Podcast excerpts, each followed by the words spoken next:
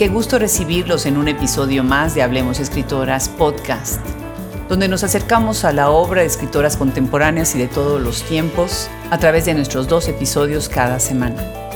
Visite nuestra página web www.hablemosescritoras.com para conocer nuestra enciclopedia, biblioteca, editoriales y todo el material que tenemos para ahondar más en la obra de estas talentosas voces. El día de hoy tenemos el gusto de recibir en este micrófono a la escritora chilena Andrea Jeftanovich. Lo saluda Adriana Pacheco.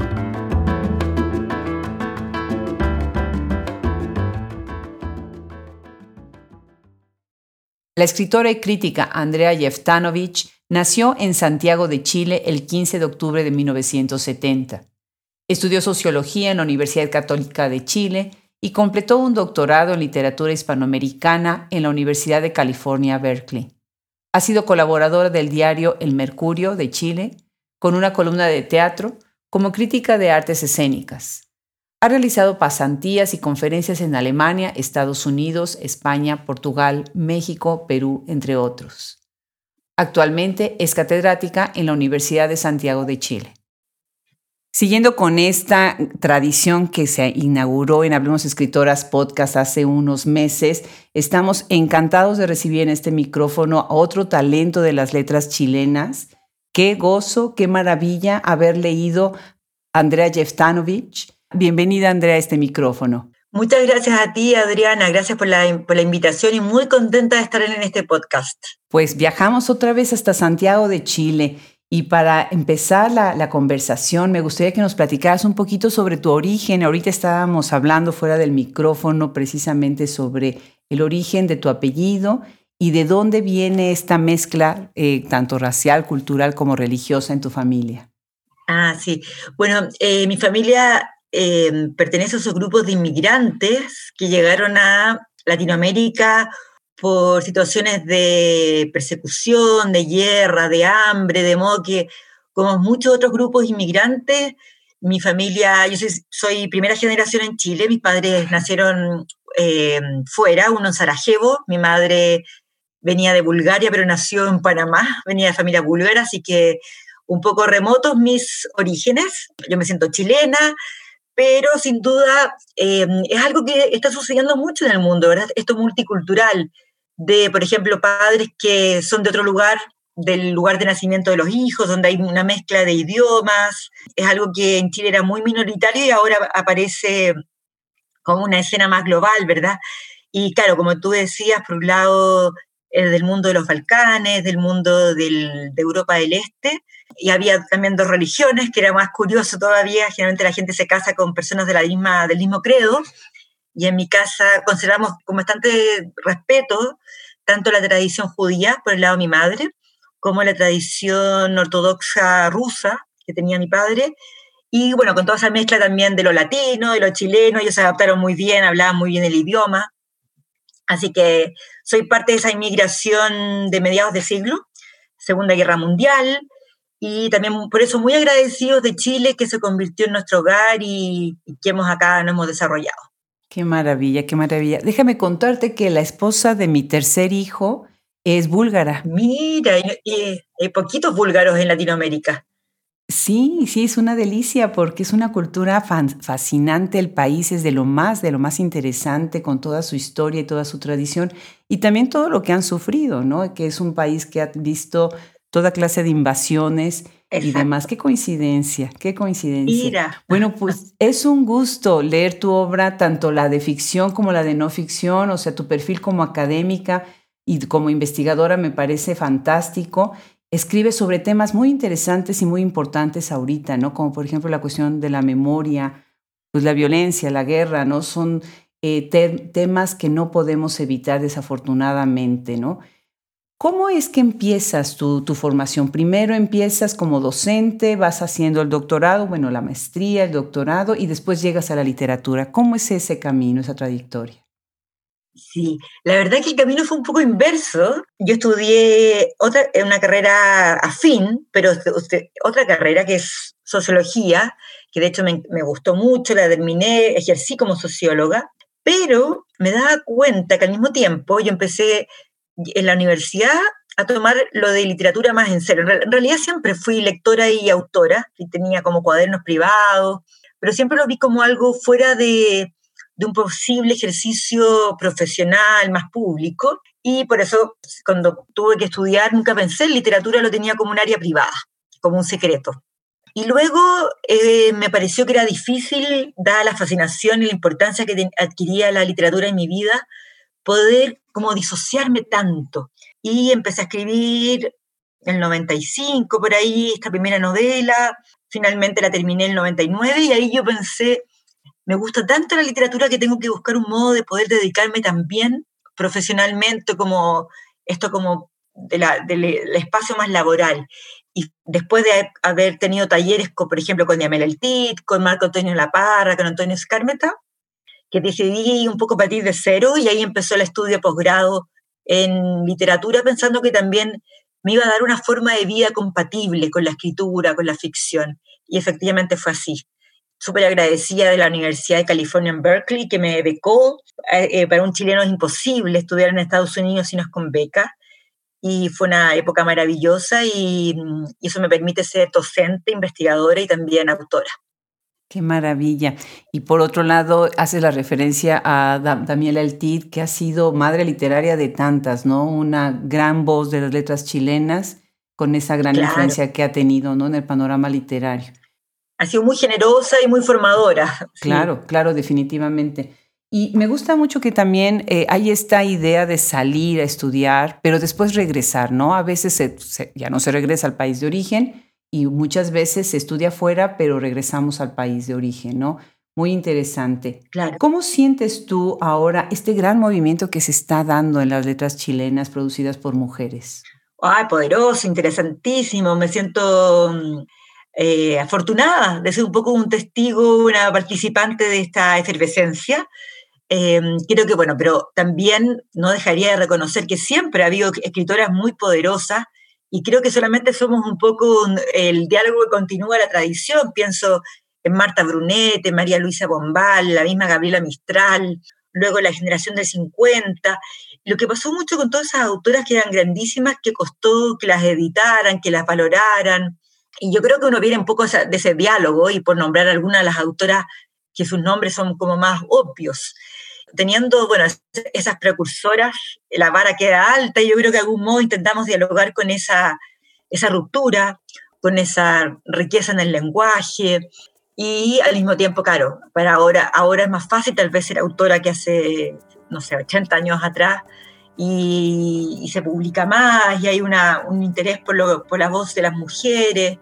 Y también hay mucha diversidad, y eso también encuentro que es interesante. No, no todas escriben igual, no todas escriben de lo mismo, y también la participación de las autoras en la esfera pública a través de colectivos, a través de, formar parte de, la discusión pública, de defender estas voces en el canon, en la difusión. Sí, claro que sí. Conversábamos con Lorena Amaro y con Lina Meruane acerca precisamente de regresar a todas estas precursoras, rescatar y reconocer algo muy cierto de lo que acabas de decir, las letras escritoras chilenas siempre han sido buenas. El problema ha sido el problema, la cuestión de la visibilidad, ¿no? Claro. Y eso es algo que ahorita, bueno, pues hemos tratado de, luchar quienes nos dedicamos a la, a la difusión de, las voces de, las letras de escritoras. Tu primer libro, o, o, el libro que más se menciona, que de hecho el día de hoy lo estás presentando en su traducción al inglés con una excelente editorial Charco Press, es Escenario de Guerra. Eh, ya va en la tercera edición, ¿verdad, Andrea? ¿Cuántas ediciones eh, ya va eh, de este libro? Em, debe tener un poquito más, quizás tiene cuatro o cinco ediciones, tres o cuatro en español, y bueno, está en inglés, pronto va a salir en turco, y estamos en conversaciones para que salga en otros idiomas, en portugués. De modo que sí, es curioso para mí, más que claro, justo lo mencionas hoy día, este año, de hecho, se cumplen 20 años de la primera versión de esa novela, Escenario de Guerra, que trabaja, como bien tú dices, el tema mm, de este cruce cultural, de la memoria, de la violencia política, cómo se cruza la vía privada. Y claro, ha sido para mí muy bonito que la primera novela circulara por distintos momentos y por distintos países y lenguas. Eh, también es una novela que yo he reescrito, ¿ah? hay una versión del 2012 que para mí es más completa. ¿La de Patagonia? Claro, pero también espero que conserve la, la frescura de la primera novela, que tiene siempre uno, para mí un encanto y todo eso. Y claro, la, la publiqué hace 20 años, así que para mí estoy tan contenta que este año tan difícil de la pandemia y todo, esté eh, traducía al inglés por Charco Press. Eh, pero para mí es muy fundante, porque ahí, como tú mm, hemos ido comentando, ahí empecé a ensayar la idea de la perspectiva infantil. Yo primero como que hago ficción y luego lo teorizo, como al revés. Después hice el ensayo de Hablan los hijos, un poco estudiando esto, pero una, un tipo de narrativa que me interesa mucho.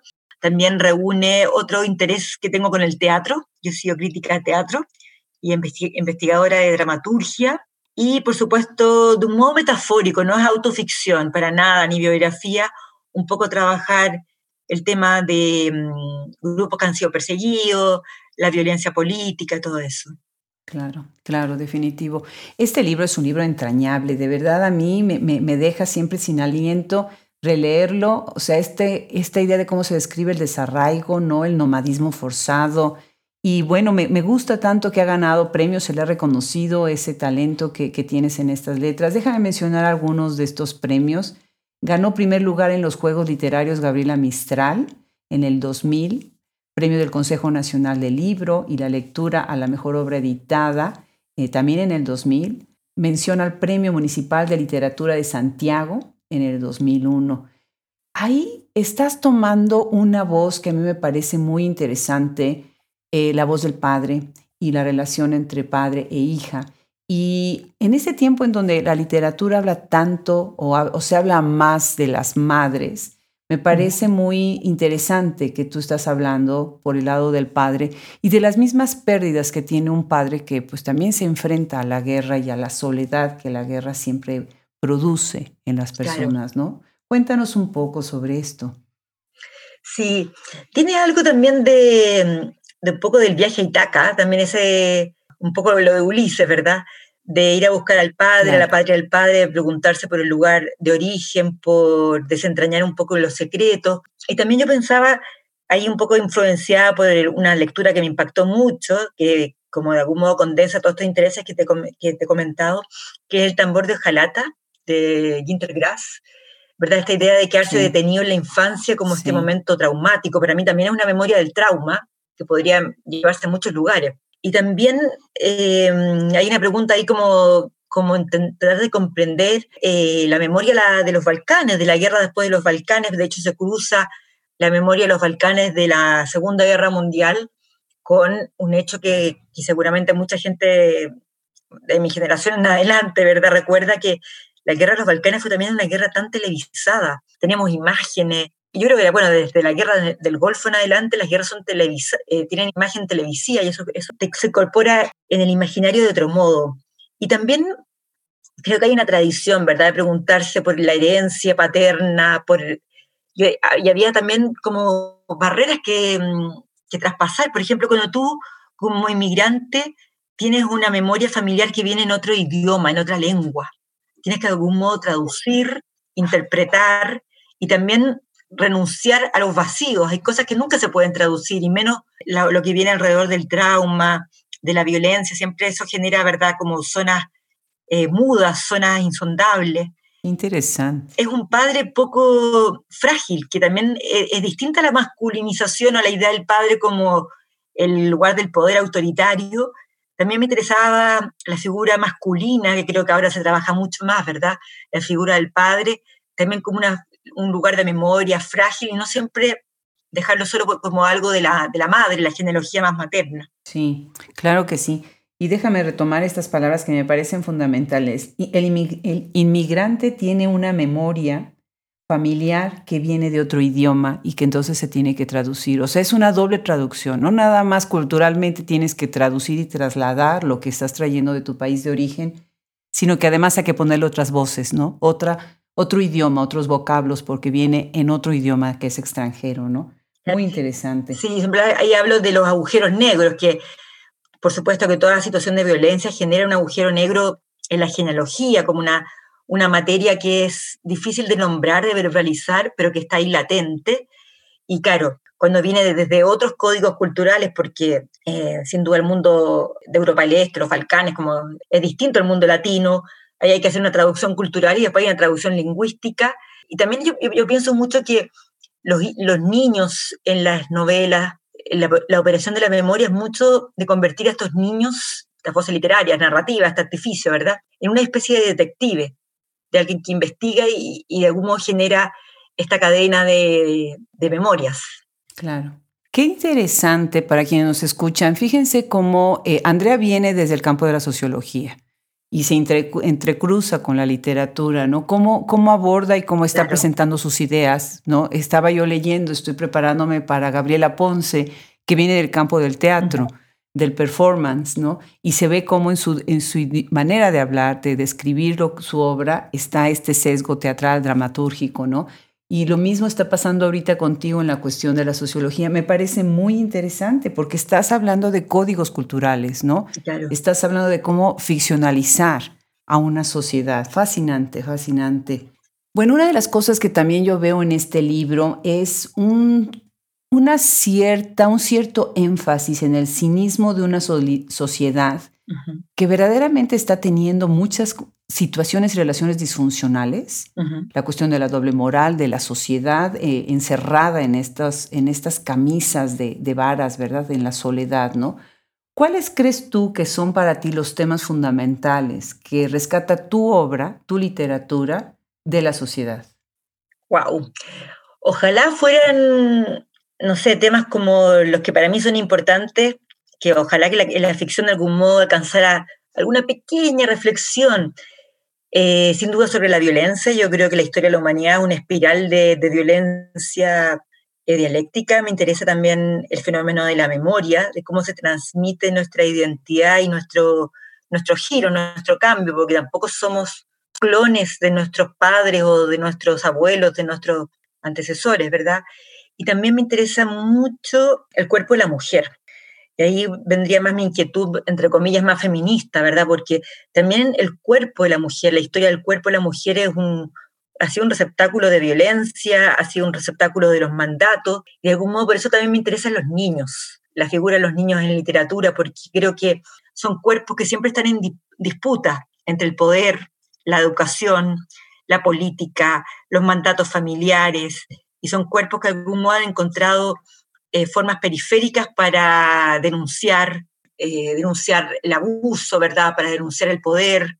A mí son los cuerpos que más me, interesan y que espero que mi narrativa de algún modo eh, los, piense, los problematice. Pues sobre este libro hablan los hijos, cuarto propio, primera edición aparece en el 2011. Es una lectura obligada de verdad, de verdad les recomiendo muchísimo este libro. Habla sobre un tema, por ejemplo, ¿qué pasa con los hijos de la guerra, ¿no? Con los hijos que quedan después de una guerra, ¿no? ¿Quién se hace cargo de estos hijos? Me, me interesa muchísimo tu perspectiva y me gustó mucho, de hecho me llenó de una gran melancolía y tristeza la referencia que haces algo tan gráfico como las increíbles eh, fotografías de Sebastián Salgado y Children, ¿no? Esta colección de fotografías de niños de la guerra. Cuéntanos sobre, sobre este, ya lo has dicho, sobre tu interés en los niños, pero como, sobre todo, ¿cómo surge este libro? Este libro es un poco resultado de escenario de guerra, porque leí tanto de la perspectiva infantil, que aquí, por ejemplo, aquí, por ejemplo, debería nombrar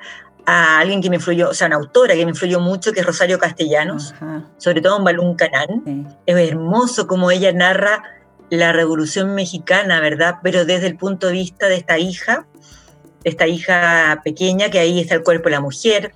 De hecho, esta hija sin nombre también es una traductora de los dos grupos humanos que entran un poco en conflicto, ¿verdad? Ella es traductora del mundo blanco de los padres y del mundo indígena a partir de estas eh, mujeres, estas criadas, nanas que la, que la cuidan.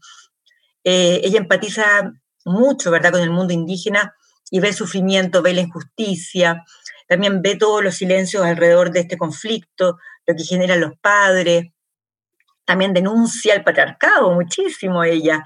Y para mí ese libro es bien eh, paradigmático, ¿verdad?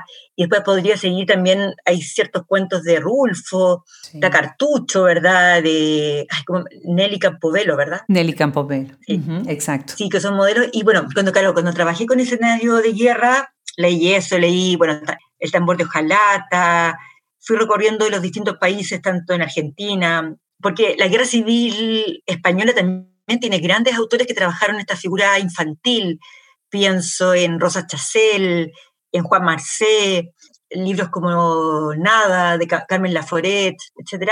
Y después, bueno, la Segunda Guerra Mundial, ¿verdad? También tiene este otro espectro de muchos narradores infantiles que denuncian esta situación de violencia. ¿Y qué ocurre? Un poco vinculándolo con la, con la exposición de Sebastián Salgado, este fotógrafo brasilero, que tuve parte la dicha de conocer en Berkeley. Él expuso y dialogaba perfecto con el libro, con la tesis. Esta es mi tesis doctoral, pero llevaba ensayo mm, sobre este, esta temática y ver que siempre los, los niños son los que más sufren en las guerras, son los que menos entienden, los que más sufren y que luego, como artificio literario, pueden ser un una interesante perspectiva de denuncia. Ahora, las, fotos de Sebastián Salgado, increíbles, un libro también, son de niños reales, en conflictos reales. Yo tomo un poco más de distancia porque lo mío tiene un poco esa elaboración que permite la literatura, esa distancia que permite la literatura. Pero me hace mucho pensar y en el recorrido que hace Salgado son de muchos conflictos. Son conflictos, por ejemplo, tal en Siria, los Balcanes, en, Ruanda, eh, esos conflictos más contemporáneos alrededor de los 90 en adelante, eh, del hambre en África, del SIDA en África, de guerras civiles internas, etc. Y ver ahí que siempre los niños al final, de esos caprichos, de estos intereses de los adultos son los más damnificados. Por eso me, me empatizaba mucho con esa figura.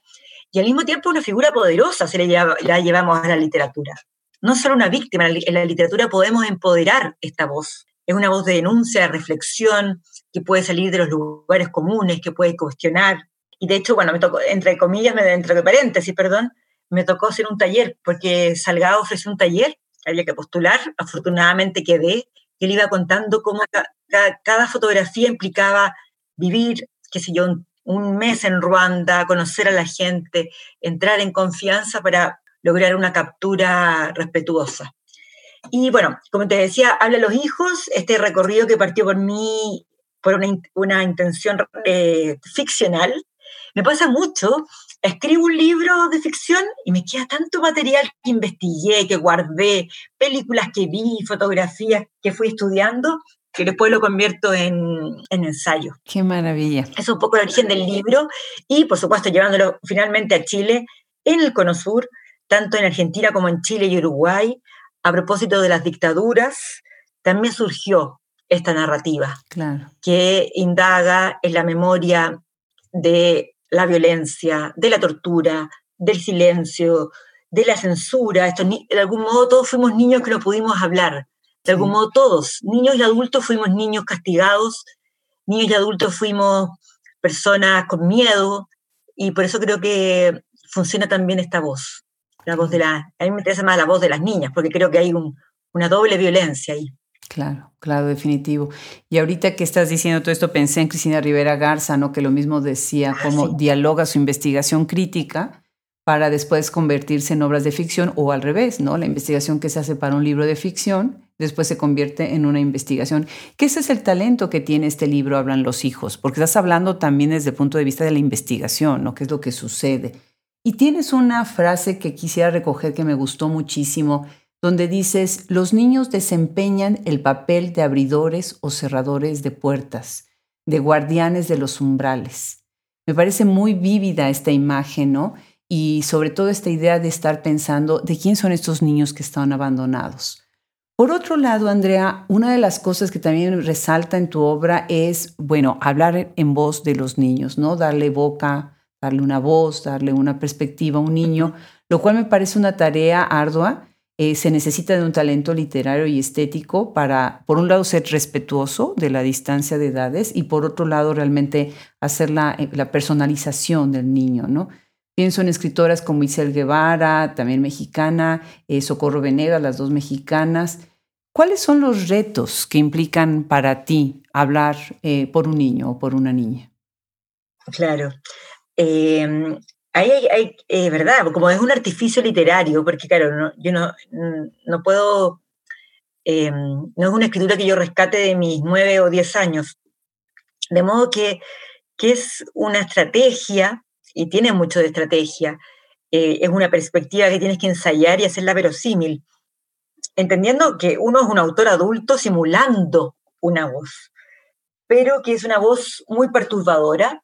Sin duda, los niños son cuerpos que están en disputa eh, por todos estos poderes, esto lo, habla Foucault en los anormales, y por eso es como verlos como guardianes, eh, guardianes de estas transiciones, guardianes de, de, lo, de, la biología y la cultura, guardianes de la civilización y la barbarie. De algún modo también el niño fue entendido mucho tiempo, mucho tiempo como una criatura salvaje. Por eso a través de él uno puede ser más libre para hacer estas problematizaciones, estas denuncias. Sobre todo yo lo veo como un horizonte estético también, porque es importante la estética. No basta simular una voz infantil, hay que pensar en el lenguaje, de cómo hacerlo, cómo hacerlo para que sea una voz eh, inquietante, que mira, cómo lo mira y cómo lo dice. De modo que sí, para mí implica un desafío cada vez que porque es narrar también desde otro punto de vista, porque uno ya es adulto y la infancia queda en una memoria, pero una memoria que también todos podemos revivir porque todos hemos sido niños, todos hemos sido hijos, si estamos acá es gestionar esta mirada crítica, una mirada que puede desarmar ciertas ideologías, ciertos supuestos. Y sí, hay un desafío ahí estético, literario, que es un desafío interesante. Claro. Adriana Harvix decía en, cuando conversamos que los hijos son ventrílocos de los padres, ¿no?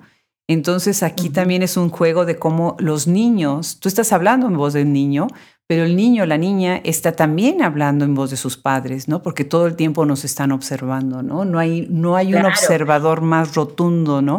Que, que un niño, ¿no? Por supuesto, y ahí pensaba tanto en el caso de Ariana Harwich como en el caso de Cristina Rossi. Es impresionante, bueno, toda su obra es impresionante, pero yo me inspiré mucho también para ella, para, para mí, ella también fue una maestra en eso, con la eh, Rebelión de los Niños, sí, claro. que ella cuenta, ¿verdad?, de la dictadura uruguaya a través de estos niños que quieren montar una exposición. Y verdad que ahí esos niños funcionan ventrílocos del, del régimen, tal cual, y de, y de los detractores del régimen. Eh, por supuesto, por eso no hay que pensar que cuando hay niños son, son entes inocentes en la narrativa o en el teatro, están denunciando, están problematizando nuestras categorías del lenguaje, están denunciando lo que los adultos somos muy, articulamos discursos muy ciegos, muy claros. Yo creo que los niños muestran fisuras, contradicciones, crueldades. Eh, de modo que estaría muy de acuerdo que son ventrílocos del sistema del, del mundo adulto. Qué bien, claro que sí. Genial. Bueno, pues pasemos a otro de tus libros y yo creo que muchos están esperando que ya lleguemos a él pero la verdad es que todos son tan fascinantes que todos los quisiera yo tocar, todos. Bueno, ¿qué se siente que te censuren un libro algunas personas, algunos círculos, algunos grupos, y que después el mismo libro gane el premio Círculo de Críticos de Arte de Chile a la mejor obra literaria? Y obviamente estoy hablando de No aceptes caramelos de extraños, publicado por Seis Barras, ¿verdad? Sí, sí, entre otras muchas ¿verdad? editoriales, porque mis libros han tomado un camino que es curioso, ha sido interesante, que como mencionar como el margen, que han sido editados en, distintos países por editoriales muchas veces independientes, el caso de Seix Barral no, pero Seix Barral solamente lo hizo con México porque el libro ya estaba circulando en Argentina, en Chile, ahora en Brasil, ha sido traducido a otras lenguas, también debe tener como siete u ocho ediciones. Y a eso iba. Qué curioso cómo se lee en cada cultura hay culturas donde el tema de los niños es muy sensible, pero yo creo que a mí me decepcionó esa especie de mini censura, ¿verdad? Me decepcionó porque uno en literatura, ficción, eh, es distinto a una noticia del diario, y justamente poniendo al, al hijo, a la hija, al niño, a la niña como víctima, ya como alguien que de algún modo es responsable o que conduce o tiene cierto poder sobre esa, esa situación de violencia, para mí es un modo de, hacer pensar, ¿verdad? De, cambiar la, lo, cómo ocurre la realidad, el lugar común. De modo que me alegró mucho que hubiese críticos literarios que lo, leyeran bien, al punto que fueron muy generosos y lo premiaron, ¿verdad? Claro. Porque siempre insisto, no hay que leer la literatura literalmente, sacamos toda la riqueza. Eh, y al mismo tiempo la literatura ha estado asociada al escándalo, la historia de la literatura Si pensamos en, en Flaubert, cuando publicó Madame Bovary, fue un escándalo. eh, Anaïs Nin, eh, o, por, razones políticas, fue, hay grandes escritoras eh, que después ganaron el premio Nobel, el Freddy Jelinek y Gerta Miller. Cada una de ellas tuvo problemas con sus países de origen, tuvieron problemas de censura con sus libros, por motivos también, porque los libros en la parte moral ponían problemas y también eh, por razones políticas. Por ejemplo, en el, cuento más problemático, ¿verdad? Que, que me ocurrió con, con, ese cuento más el problema árbol genealógico. Yo me pregunto por qué los lectores a veces, no todos, muy poquitos lectores, por qué todos los lectores no cuestionan la perspectiva del padre. Ese es un cuento narrado más por el padre que por la hija. De la hija tenemos como los, algunas eh, partes del diálogo, ¿verdad?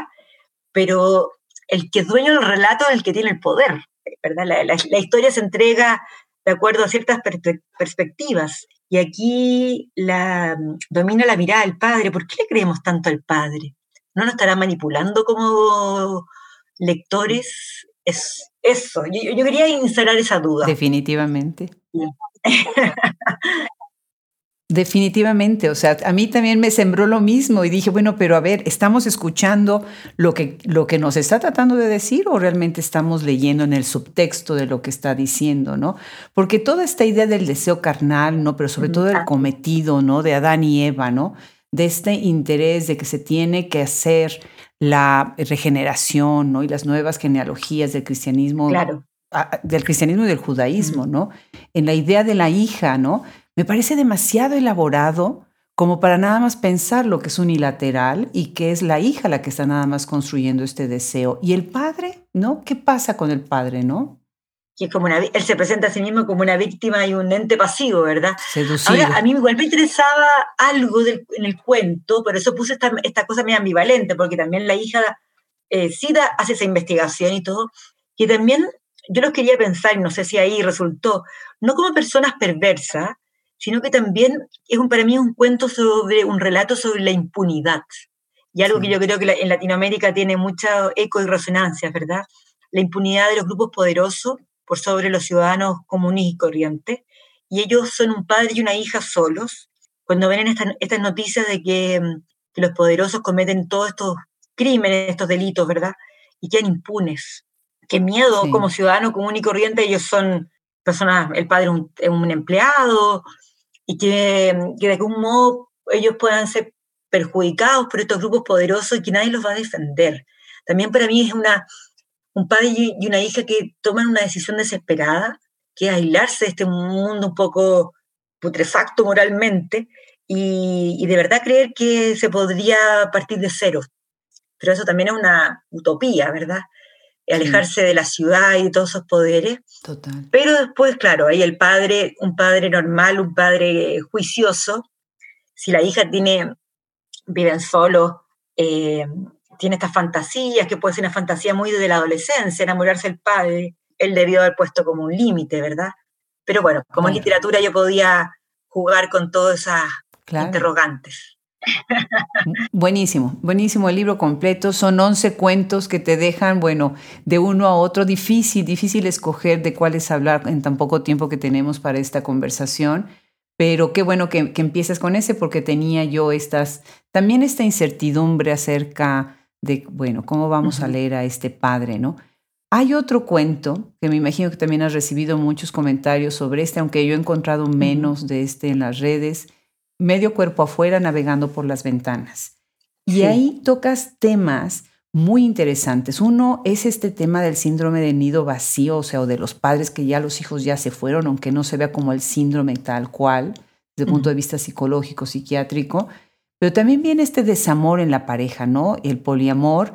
Incluso tienes ahí una escena bien fuerte de sexting, ¿no? Y de todo lo que es pornografía este, digital. Muy interesante la manera como se seducen y se rechazan al mismo tiempo uno al otro, ¿no? Muy, muy interesante este cuento. Platícanos un poco más. Sí, mira, comentarios privados, tengo mucho de ese cuento, gracioso.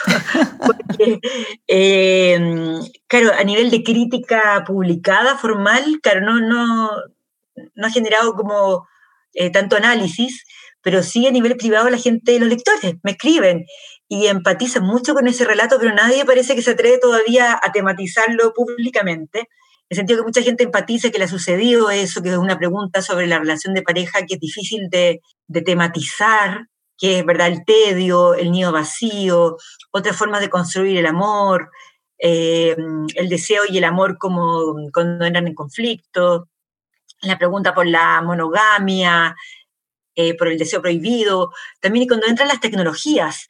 Ahora yo creo que es un cuento que hoy en día se puede leer mejor, porque esto, imagínate que fue el 2011 la primera versión del, libro, después yo lo he ido trabajando, siempre cuando edito un libro lo hago pequeños cambios y lo voy, para mí las versiones finales ahora, las recientes, son mucho más depuradas.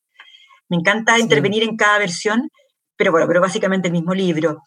Y eh, yo creo que incluso con la pandemia, con el, tipo, el amor a distancia, el, amor vía tecnologías aparece mucho más fuerte. El poliamor ahora tiene un nombre, quizás existía más en la cultura francesa, pero entre la cultura latinoamericana no se había hablado de eso, que los pactos amorosos, los modelos amorosos van cambiando, desde el amor cortesano al, al amor que hubo el siglo XIX, a la versión súper tradicional que viene más de la, de la Iglesia Católica, etcétera, que ni siquiera había posibilidad de divorcio. De modo que el modelo amoroso es una gran pregunta en la historia de la humanidad. Y para mí todavía sigue siendo una mm, interesante cómo se cruzan las tecnologías.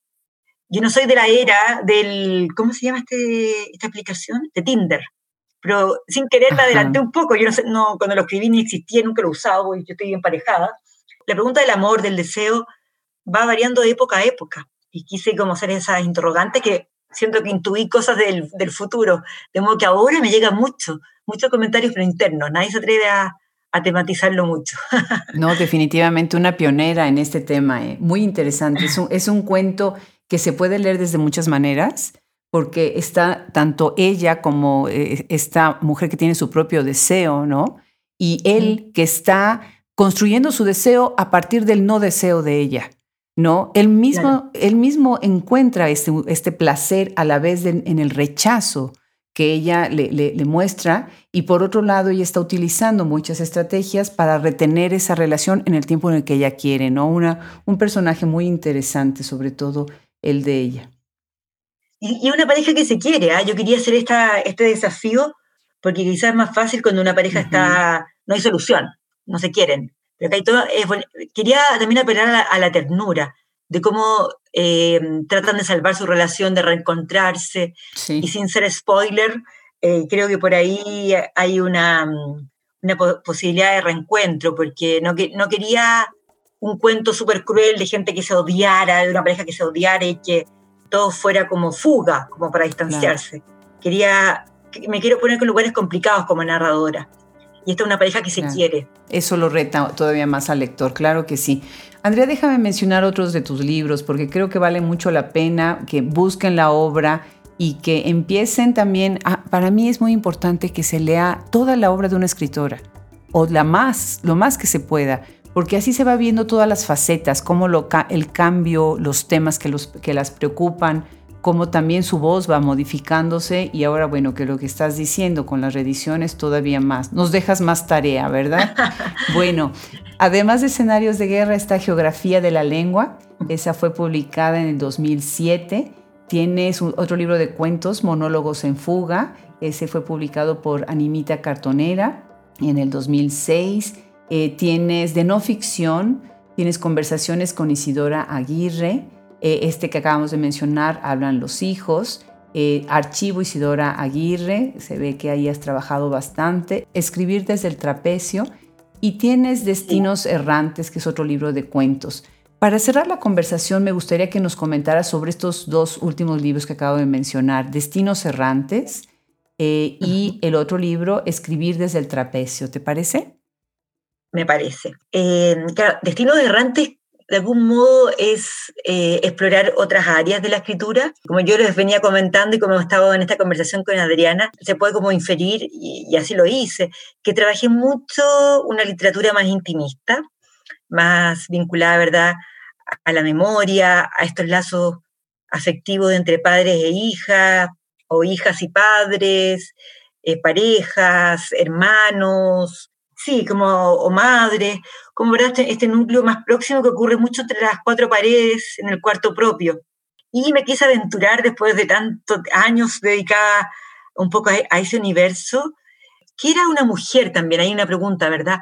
Una mujer que sale del cuarto propio, que sale de la, del hogar, de, de escribir de un lugar que ha sido más apropiado a la mujer, que, ha ejercido más la mujer autora por razones obvias, y me quise poner a caminar y a, y a, escribir desde el espacio público, y me interesaba mucho el caminar y el ejercicio físico, que también yo tengo mi lado más activo, de modo que siempre estar sentada en un escritorio me produce cierta incomodidad y me puse muy viajera, también por esta, seguramente, este, este origen multicultural, de, de querer ir a, ir a, conocer estos lugares de origen, de tener curiosidades, curiosidad por otras lenguas, otras religiones.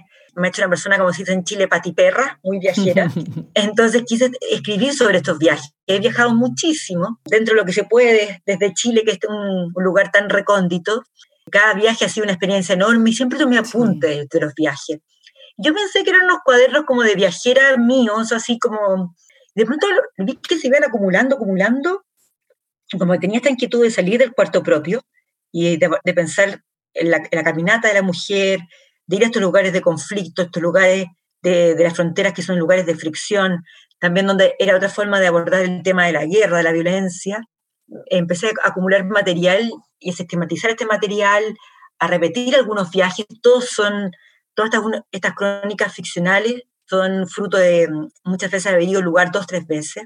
Y ahí hay una, una, mirada más política, a conflictos más públicos. Quería pensar en eso, más que tomar frente a un conflicto, tomar una, un lugar u otro, ir a estos lugares ambivalentes, llenos de contradicciones, y donde la imaginación también puede ser un lugar de resolver estas contradicciones, fronteras a veces geopolíticas, como puede ser de Chile y, Perú, o más culturales, como puede ser Chile o cualquier país de Latinoamérica, con España, ¿verdad? Que, nos conquistó y, o, nos redescubrió, que es una categoría siempre compleja, o la guerra de los Balcanes, o el Medio Oriente, o cómo puede ser una frontera literaria eh, para una autora que se forma mucho con Lispector, que aparte en estos días cumple 100 años. Así que bueno, como por ahí van mis preguntas. Excelente, excelente. Es un libro precioso y qué, qué bien que hayas tomado todas estas experiencias de viaje porque la mirada siempre desde fuera, ¿no? Es muy interesante. ¿Qué pasa con escribir desde el trapecio? Sí, ahí como te decía, eh, todo lo que leo lo voy acumulando. Yo, yo para mis libros de ficción investigo mucho, mucho, mucho. Y me imagino que todos, ¿verdad? Tenemos, y voy armando mi archivo. Eh, cosas que leo teórica, fotografías, películas. Entonces me queda mucho material dando buen, vuelta. Y escribir desde el trapecio es algo que tal vez uno puede hacer con más madurez, que son pequeños ensayos sobre el arte de escribir, sobre el oficio de escribir. De algún modo son reflexiones que hice a veces en, ferias del libro que eran orales y que las leía pero quedaban en eso, tenía ganas de compartir. Como dicen muchos de estos libros, los libros de la frontera, claro, porque un autor de ficción tiene más libertad para entrar a todas estas preguntas. Luego también, porque me interesan mucho otros autores y sus procesos creativos, dentro de escribir desde el trapecio tengo seis, siete perfiles de autores que admiro mucho y que he tenido la oportunidad de, entrevistar, que no solamente hacen una entrevista, sino que un perfil. Pienso en Pedro Lemebel, en David Grossman, en la misma Tiora Aguirre, que es una dramaturga chilena muy conocida, tal vez una especie de Sabina Berman, o de en México, o una eh, Griselda Gambaro, perdón, en Argentina, que el, teatro siempre fue más esquivo para las mujeres, así que tener dramaturga fue toda una eh, novedad, y me, y, me, interesa mucho rescatar la literatura mujeres, ¿eh? mucho. Yo también en escribir desde el trapecio y en Habla los hijos relevo mucho lo que las mujeres han hecho porque creo que, que hace falta. Y tengo mucho respeto por pensar eso, que estamos en un diálogo que comenzaron otras. Y yo me sumo a este diálogo. También es que el trapecio tiene mi crítica teatral, eh, así como en el escenario de guerra. Yo no soy dramaturga, pero me, el teatro para mí ha sido muy eh, alimenticio, muy nutritivo. Y me dediqué a hacer crítica de teatro, investigadora teatral de dramaturgia, de modo que hay bastantes críticas de teatro y por ahí creo que me, me, me, convocaron y también eso, eh, reflexiones sobre el propio ejercicio de, escritura. Así que los invito a leer Escribir desde el trapecio porque ahí es un recorrido de mis primeros 18 años como autora. y hay cosas inéditas y cosas editadas. Y me encantó la libertad que me dieron los editores para algún modo, me dijeron eso, queremos el recorrido de tus años de escritura y alguien que hace ficción y no ficción. Sí, eso es muy interesante, esa conjunción entre un perfil y otro. La edición es muy buena, es muy bonita y sí, se las recomiendo muchísimo. Universidad Diego Portales tiene, estas joyas y, tiene, y se da la libertad de tener estos libros híbridos que yo celebro mucho. Claro, definitivamente. Ediciones Universidad Diego Portales 2017. Librazo, librazo. Pues Andrea, qué gusto haber conversado contigo. No sé si quieras agregar algo para cerrar la conversación y qué placer, qué placer leerte y escuchar de dónde... No, gracias Adriana por todas tus preguntas. Comentarle a, los radio escucha que si tienen interés y eh, seguir algunos de estos temas. Eh, hace poquito de la pandemia, cuando tuve un poco más de tiempo y me ha venido muy bien para escribir, tengo otro proyecto en marcha, espero que el próximo año finalizarlo organicé todas mis cosas en una página web que se llama andreajefstanovic.com. Ahí pueden ver actividades, artículos que voy subiendo. La idea es que sea como un acervo donde puedan algunos lectores, si les interesa, seguirme. Y nada, que bueno, que también es importante estas conversaciones, te lo agradezco tanto, Adriana, porque este año ha sido difícil. Creo que la pandemia ha golpeado a Latinoamérica de un modo especial porque somos un continente frágil, muy desigual, con mercados laborales muy informales, que hay que repensar todo eso. Y aparte en Chile venimos de un terremoto político, que es el estallido, la revuelta social, y ha sido un, momento, un año de reflexión, eh, un año también de formar comunidades y, y qué importante estar en este podcast donde de algún modo la voz ha sido tan importante este 2020. Tenemos imágenes pixeladas y voces. Así que agradezco esta posibilidad de resistencia de, seguir eh, y de, seguir sintiéndonos acompañados. Al contrario, la que agradece soy yo. Tienes ya una nueva seguidora en ese blog que lo voy a leer con mucho gusto. Y sí, síganos, sigan el proyecto de Andrea. Muchísimas gracias. Te mando un abrazo enorme. Gracias a ti, Adriana. Qué generosa y gracias por la preparación y todo este espacio. Muchísimas gracias. Hasta luego.